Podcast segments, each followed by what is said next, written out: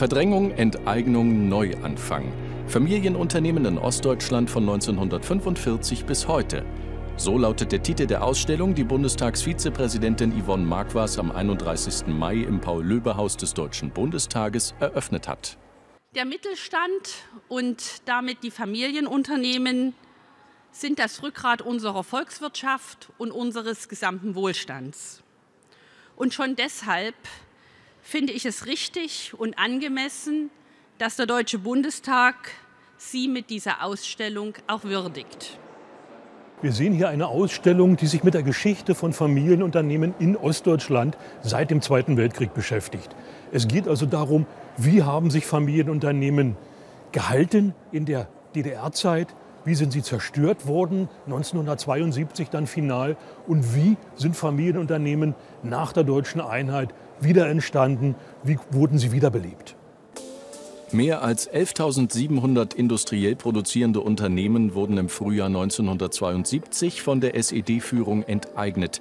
Erhalten blieben nur kleinere Handwerks- und Gastronomiebetriebe. Dort war Privateigentum erlaubt. Und aus diesen Handwerksbetrieben sind dann nach der deutschen Einheit zum Teil leistungsfähige Zulieferer, Industriebetriebe hervorgegangen. Wir zeigen in dieser Ausstellung etliche Beispiele für Unternehmen, die zurückgegeben wurden an ihre Gründerfamilien und die es geschafft haben, nochmal nach vorn zu kommen.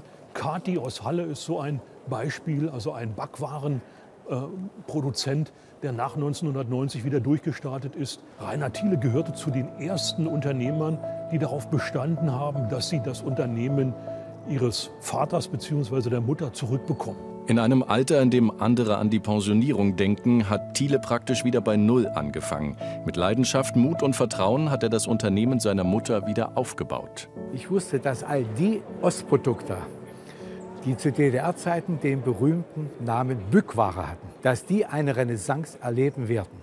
Und das hat mir die Überzeugung gegeben und die Kraft gegeben, alles zu tun, damit wir Kadi Produkte, die brauchten wir der Qualität gar nichts ändern, die waren schon top, aber die in der Verpackung mussten verändert werden. Und das galt, wie gesagt, nicht nur für unsere Produkte, sondern für alle anderen. Ob Food oder Non-Food-Bereich spielte keine Rolle. Und für mich stand fest, es wird eine Rückbesinnung geben. Der Vorsitzende des Wirtschaftsausschusses Michael Grosse-Brömer betonte bei der Eröffnung der Ausstellung die Besonderheit ostdeutscher Familienunternehmen.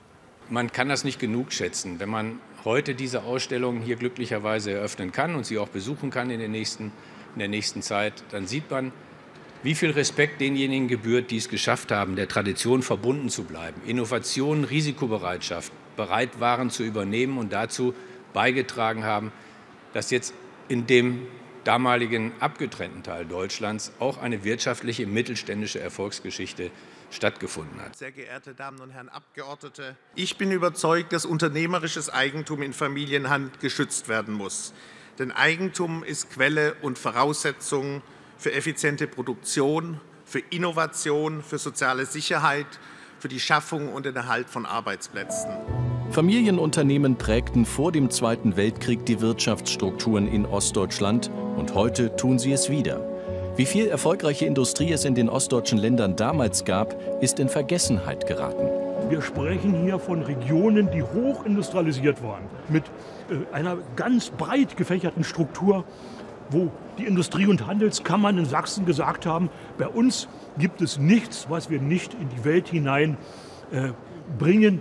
Wir produzieren alles Wesentliche, äh, was in Europa und in Übersee gerne nachgefragt wird. 90 Prozent aller Strümpfe, die in Europa verkauft wurden, kamen aus Sachsen. 90 Prozent. Interessierte können die Ausstellung noch bis zum 24. Juni 2022 im Paul-Löbe-Haus besuchen. Alle Informationen zur Ausstellung finden Sie unter bundestag.de-ausstellungen.